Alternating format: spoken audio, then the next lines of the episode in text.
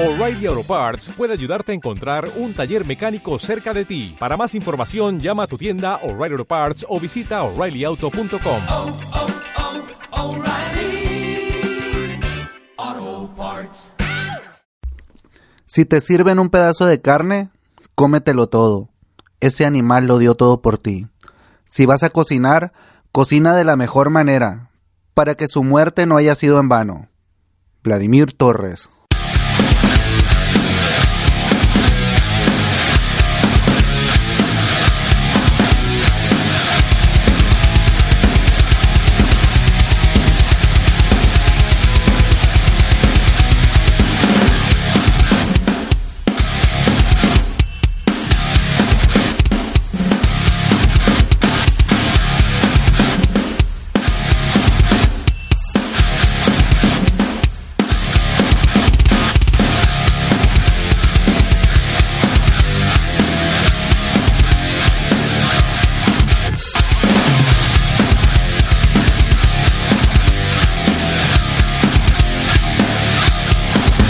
Hola, hola, hola, ¿qué tal? Bienvenidos a este nuevo episodio del podcast Hijos de la Tiznada. Los saludo, mi nombre es Vladimir Torres y en esta ocasión hablaremos de un tema ah, bastante importante sobre la humanidad en el sacrificio animal. Hablaremos también de la importancia de saber dónde comprar la carne que consumimos, entre otras cosas.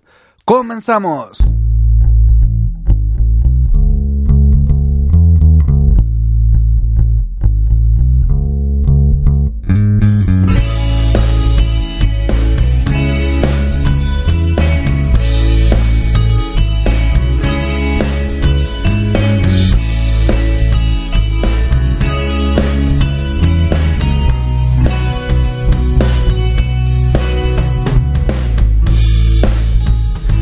Acerca del sacrificio de los animales, es uno de los temas que generalmente nunca nos preguntamos o simplemente vamos, compramos la carne, la preparamos y te la comes tan a gusto, la disfrutas.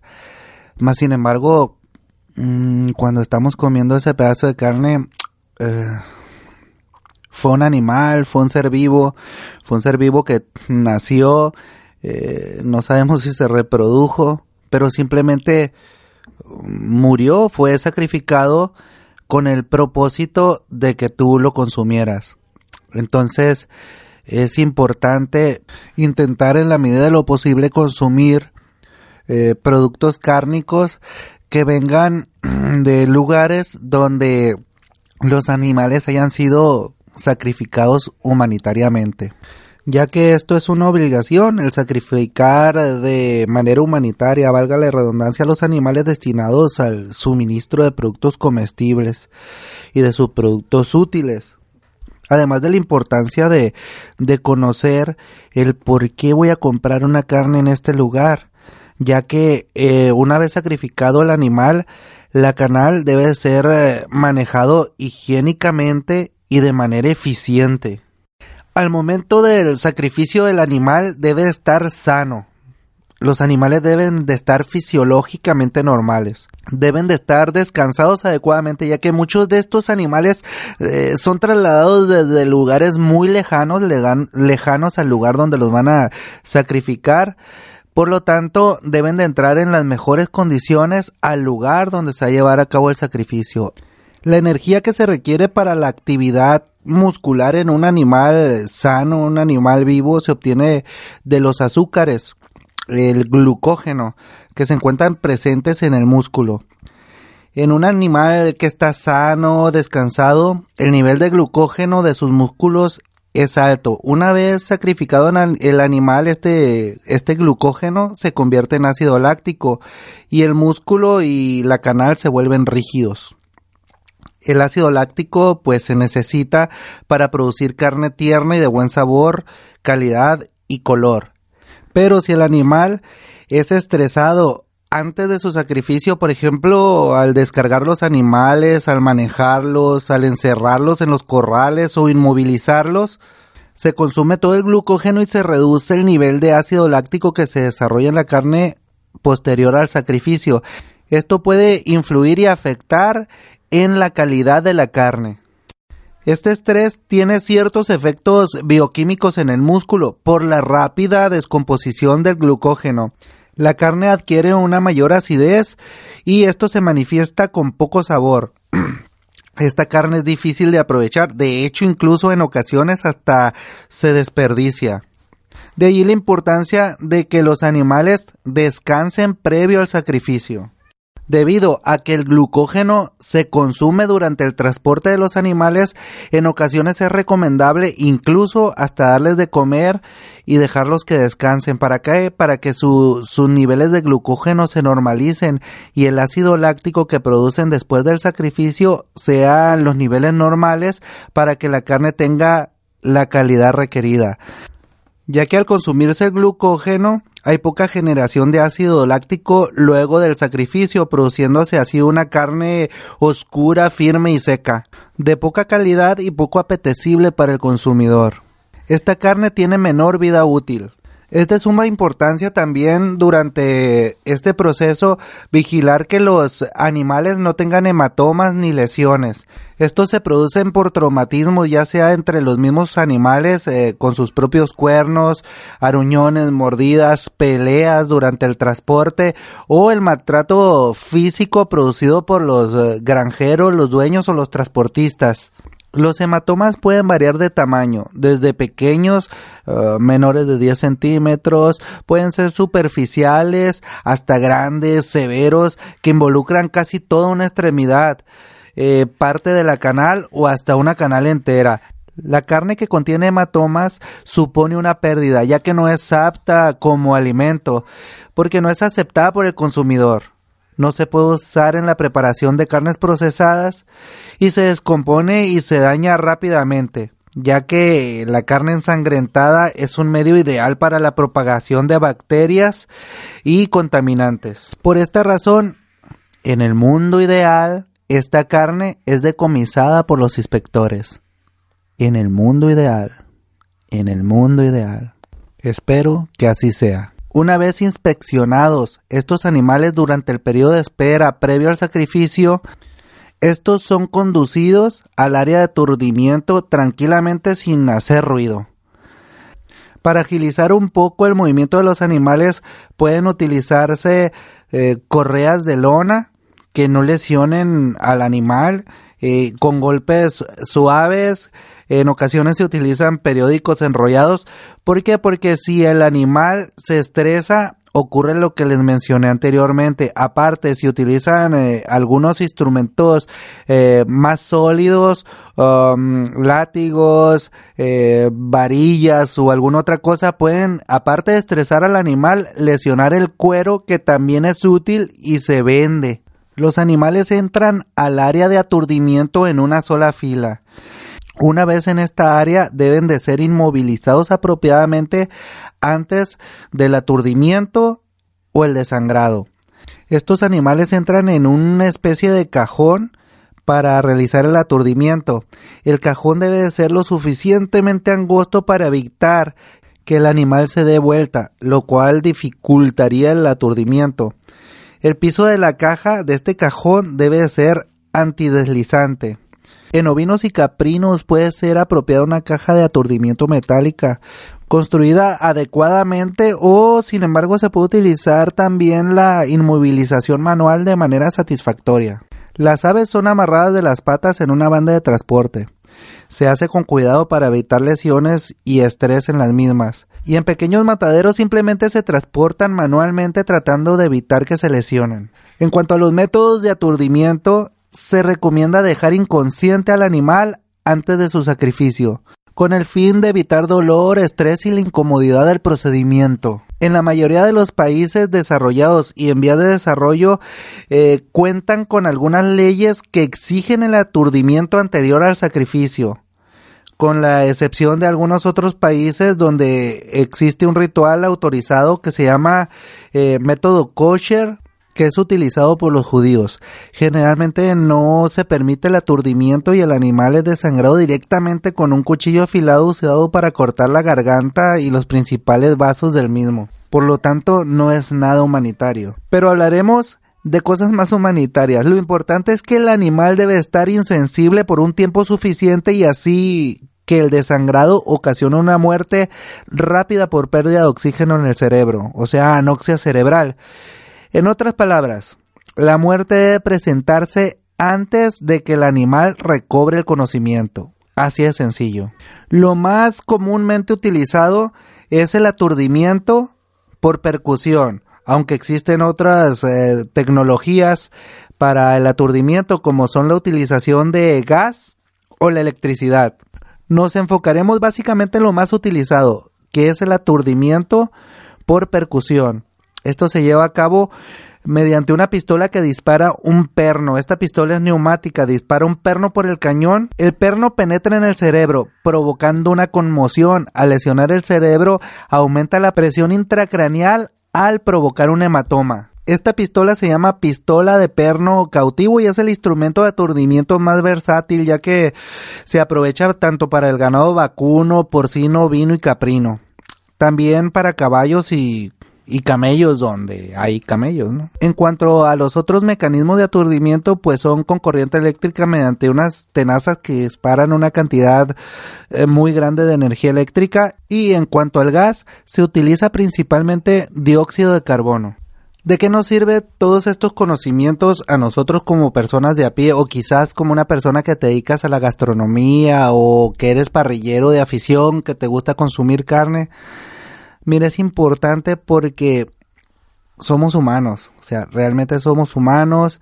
Estos animales, eh, desgraciadamente, eh, muchos desde que nacen eh, son separados de la madre, está demostrado que los animales tienen sentimientos y no te quiero hacer vegano, no te quiero hacer vegano, pero hay diferentes estudios que demuestran que los animales tienen sentimientos. De, hay muchos animales que desde que nacen, como repito, los separan de la madre, viven encerrados en un corral donde ni siquiera pueden dar vuelta. Estos animales son alimentados eh, de manera mecánica, ni siquiera con interacción de un humano en grandes compañías, los animales comen, eh, digieren su alimento, defecan y orinan y están parados sobre sus propias heces fecales, sobre su propia orina durante toda su vida. Son engordados y cuando cumplen cierto peso que ya son útiles para el consumo humano, ah, son sacrificados o ya en edad reproductiva, pues son fertilizados artificialmente, ya sea fertilización mediante inseminación, eh, si son animales de raza, mediante fertilización in vitro, ya con otras técnicas más avanzadas, pero de igual manera permanecen encerrados, eh, son, las vacas son preñadas, etcétera, etcétera. Una serie de cuestiones que ya no me quiero meter tanto porque quizás te hagas vegano, pero la importancia del sacrificio de manera humanitaria. Otra cosa por la cual nos sirve conocer esto, porque en el mundo ideal el animal, cuando llega una compañía grande, es transportado, se deja que se desestrese, como mencioné al inicio de este capítulo, se desestresa, los animales son lavados, son bañados, tan importante un simple baño, un simple lavado. ¿Por qué? Porque estos animales, como mencioné, eh, permanecen parados en sus heces fecales. Es como el gran cambio radical que ocurrió cuando a un cirujano se le ocurrió lavarse las manos antes de realizar cirugía. Se disminuyó en una cantidad muy significativa eh, las infecciones posoperatorias. Pues imagínense el cambio que supone el simple hecho de lavar un animal de bañarlo antes del sacrificio. Los animales se desestresan, repito, se bañan, entran a la línea de aturdimiento, son sacrificados. Una vez sacrificados, eh, incluso el sacrificio en ocasiones se lleva a cabo en cámaras refrigeradas. Una vez sacrificado el animal, se despieza, pasa al área de despiece. En el área de despiece, como mencionamos en el podcast de Mi Riva y, el, y el mundo de los quién, eh, una vez que se lleva a cabo el despiece, está en cámaras refrigeradas, los cuchillos están sumergidos en soluciones antisépticas, eh, las personas que llevan a cabo este proceso, el despiece, antes de entrar a las cámaras de despiece se lavan las manos, incluso en ocasiones hasta se bañan, se bañan, se ponen unos trajes que aparecen prácticamente astronautas, se ponen cubrebocas, se ponen gorros y guantes. Se lleva bajo condiciones extremadamente limpias. Una vez que se despieza el animal, se empaqueta al vacío. Estas piezas son almacenadas en cámaras refrigeradas al vacío, permanecen así. Una vez que son llevadas al lugar donde se van a comercializar, pasan de las cámaras refrigeradas a camiones refrigerados, son transportadas, llegan a las carnicerías o los centros de autoservicio y son almacenadas en cámaras refrigeradas o en vitrinas carniceras refrigeradas, de tal manera que el animal, desde que entró vivo, entró a un área refrigerada hasta el momento donde ya se lleva a cabo su comercialización, nunca ha estado, obviamente hablando en el mundo ideal, a temperaturas al medio ambiente. La importancia de este proceso es que así se evita la proliferación bacteriana y se evita al máximo la contaminación de la carne. Como mencionamos en el podcast de Mi Riva y el mundo de los quien, es importante que compres carne en lugares que sean seguros. ¿Por qué? Porque si te vas a comer una carne que va a término, más o menos a término medio, Recuerda que, la, que algunas bacterias como la Escherichia coli, y lo voy a repetir, lo voy a repetir más que el rábano, algunas bacterias como la Escherichia coli eh, se mueren a temperaturas arriba de los 60 grados. De tal manera que si vas a consumir una carne a término medio, la temperatura radica más o menos eh, por debajo de los 60 grados, alrededor de entre los 50 y 55 grados centígrados de tal manera que si la carne está contaminada, pues te vas a comer la Escherichia coli y te vas a enfermar. De ahí viene la importancia de comprar carne de calidad cuando se va a cocinar la carne a término. Y cuando no también, porque, mira, los birrieros, las personas que venden tacos compran la carne de la peor calidad para mantener márgenes de utilidad que sean satisfactorios económicamente para ellos. Pregúntate, caramba, pues cómo, cómo venden un taco a 20 tacos por 100 pesos. ¿Qué carne te están vendiendo? ¿Qué carne te están vendiendo? Te están vendiendo una porquería que compran allá en rastros que no están certificados, en rastros donde la inspección no se lleva a cabo, donde los animales, eh, si vienen enfermos, si vienen como sea, de todas maneras los matan, los venden y los venden a, precios muy bajos. Por eso, y no estoy en contra de ningún taquero, pero ponte a pensar qué tipo de carne estás comiendo. Igual, mm, cuando vas a alguna comida china, yo me he puesto a reflexionar.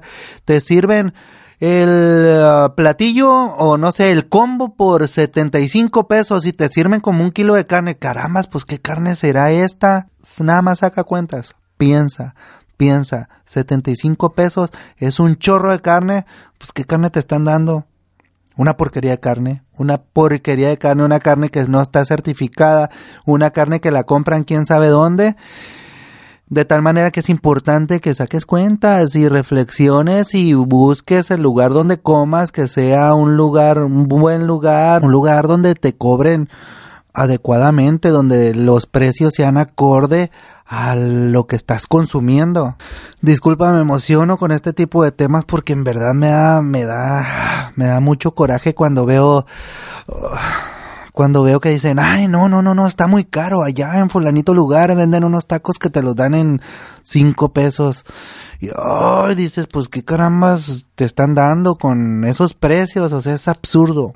Es absurdo, es simplemente se ocupan dos dedos de frente para darte cuenta que te están dando una porquería y se ocupan dos neuronas, una de ida y una de regreso, para darte cuenta que lo que te están dando es una porquería. Ahora te dibujo el otro escenario, un escenario que a pesar de no ser el ideal, es, te puedo asegurar, de lo más común un rastro municipal o un rastro clandestino donde las leyes sanitarias se la pasan por donde tú ya sabes, donde las reses están encerradas en un corral, generalmente parada sobre su estiércol su, y la orina y esto se acumula, las vacas están o las reses o los animales están en hacinamiento, eh, son animales que ya no son aptos para la producción de leche o son animales ya viejos, viejos, viejos, enfermos que simplemente se deshacen de ellos los granjeros, los ganaderos para que no se les mueran en el corral. Estos animales o fueron trasladados en camión o camionetas al rastro local o a ese lugar bajo condiciones de estrés, fueron maltratados, se sacrifican en las instalaciones del rastro, por lo general en sitios no aptos, con una gran cantidad de moscas, sangre acumulada en el piso, el cual si bien le va fue enjuagado con un agua potable con una manguera. Los animales se sacrifican sin ser aturdidos, simplemente se degollan, los animales están estresados, la carne no es adecuada, se contamina, los animales no son bañados, es un absoluto caos, una cosa insalubre. Eh, ah, ¿Qué te puedo platicar?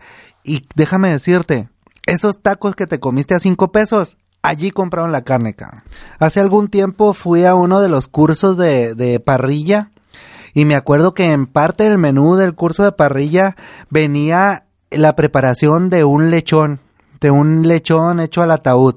Recuerdo perfectamente que, que um, por X o Y motivo, por cuestiones de tiempo, se trató de obviar esa receta, pero como el menú ya había sido liberado por medio de las redes sociales, pues eh, me acuerdo que el curso era sábado y domingo, eran dos grupos.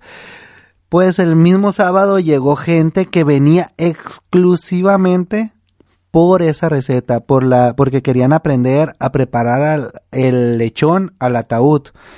Entonces, eh, pues bajo la crisis me dijeron, pues, ¿dónde conseguimos lechón? Bueno, yo les dije, hay un rastro por aquí cerca de mi casa, este, yo voy, yo me lanzo, ahorita voy y consigo los dos lechones para hoy y para mañana. Órale, órale, no, no, Simón, en lo que tú vas consiguiendo eso, nosotros le vamos dando a las otras recetas. Pues ahí voy yo, en el inocente de Vladimir, al rastro, llego, oye, ocupo dos lechones. Ah, sí, claro, señor, eh, necesita pagarlos antes para que, para que se los entreguen. Ah, ok, pues yo pagué, dije, pues los lechones ya han de estar sacrificados. Entonces llego, ya con el papelito, no, pues aquí está el pago de los, los dos lechones y voy viendo el lugar, no, horrible. Exactamente el escenario que te dibujé ahorita es el escenario que miré allí me dijeron, ah, sí, nada más que espérame tantito, ahorita te los preparo, me dijeron, ah, ok, bueno, sí, pues me espero aquí, yo pues me paré, ¿no?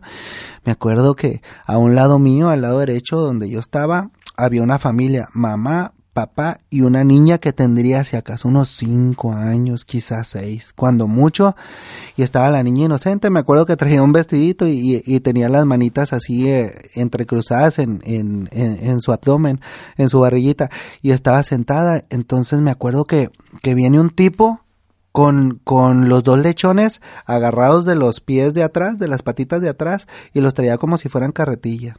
Los lechones venían vivos, los animalitos, y llegó y soltó uno en un corral y de buenas a primeras que lo, lo derriba así, lo gira, le pone la bota de plástico arriba de la cabeza y saca un cuchillo y ¡cuas! que lo degolla. Y el animal se movía, volteó a ver a la niña, la niña con los ojos como un plato, estaba con los ojos abiertos.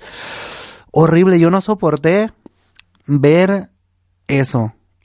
Yo soy médico, soy anestesiólogo, cirugías diarias, no me asusta la sangre, no me asusta, pero me asusta lo inhumano. Me acuerdo cuando miré los ojos de la niña, me dio una tristeza, me dio rabia, desesperación, impotencia. Me salí porque dije, esto es el primero.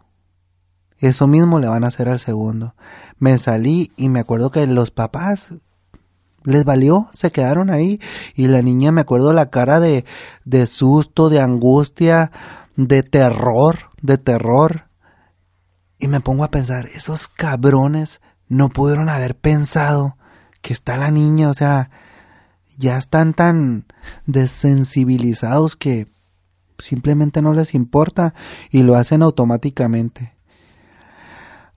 Una vez que me entregaron los lechones, pues ya me tardé más o menos como unos 20, 25 minutos porque son unas máquinas para despiezar, para, para limpiar y parecían, eh, parecían máquinas, los tipos sin sentimientos, ta, ta, me entregan los dos lechones en unas bolsas, en unas bolsas negras y ahí voy, ¿no? Los eché a la cajuela del carro con toda la tristeza, en, en- ah, no sé, me sentía bien mal. Pues llego al curso, ¿no? Y llego con los lechones, pues estaban limpiecitos, dicen, ay, mira, hasta vienen calientitos, todo el mundo emocionado porque los lechones venían calientitos. Pues sí, hace, hacía menos de 20, 25 minutos estaban los pobres animalitos ahí comiendo. Entonces, te platico esta historia porque Oh, yo quedé francamente traumado y juré no volver a comprar nada allí.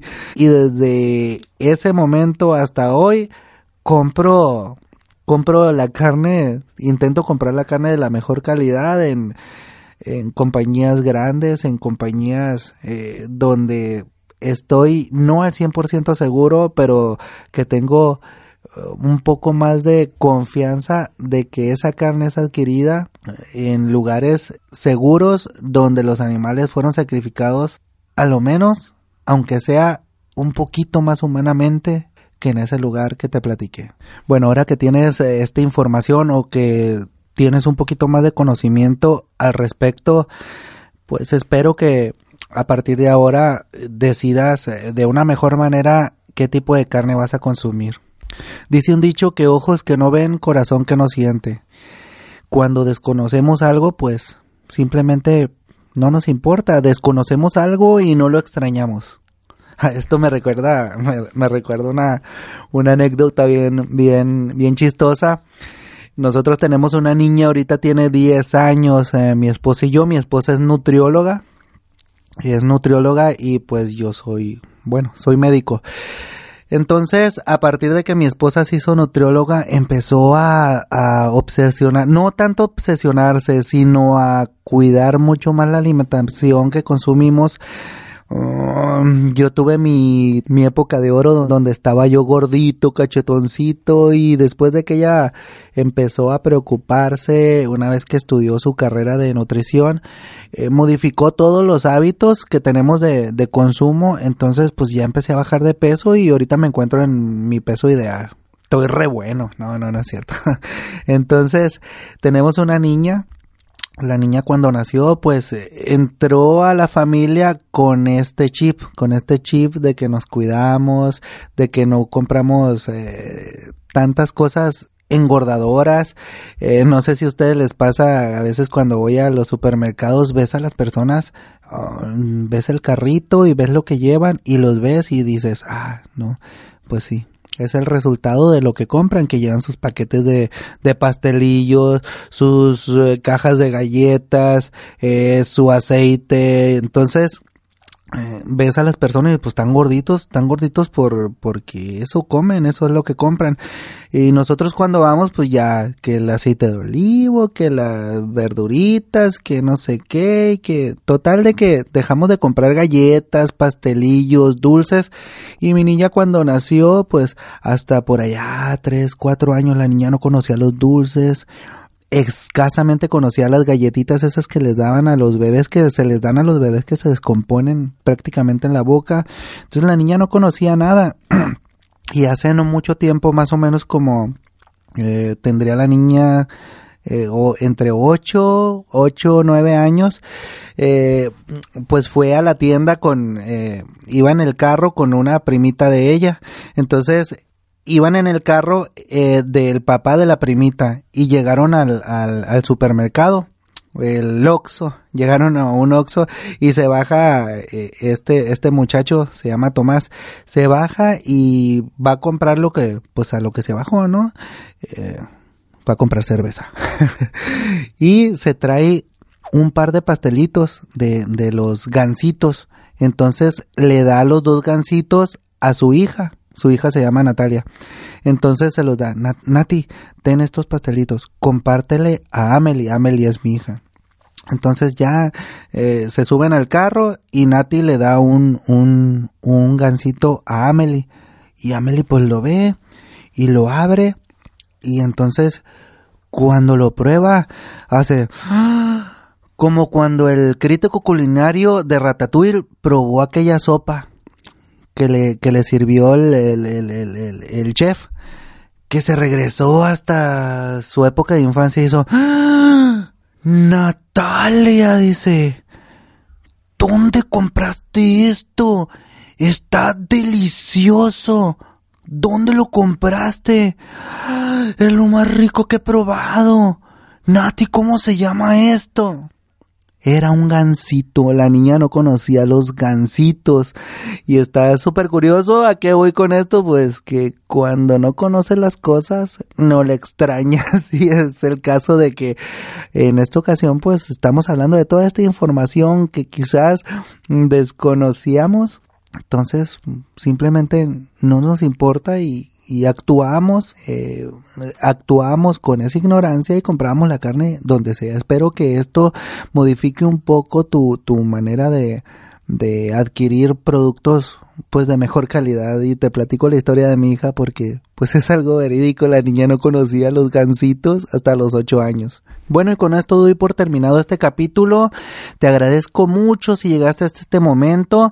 Te quiero sugerir algo. Si tienes algún tema que te interese, algún tema que quieras que tratemos, pues eh, pónmelo en los comentarios, ya sea de iBooks eh, o entra en la página y en el y en el post del, del programa, pues ponme ahí un comentario, sugiéreme el tema, lo investigaré, lo prepararé y lo grabaré. Recuerda que nos puedes encontrar en nuestra página oficial Hijos de la Tiznada en Facebook, Instagram y Twitter. Nosotros somos los hijos de la Tiznada.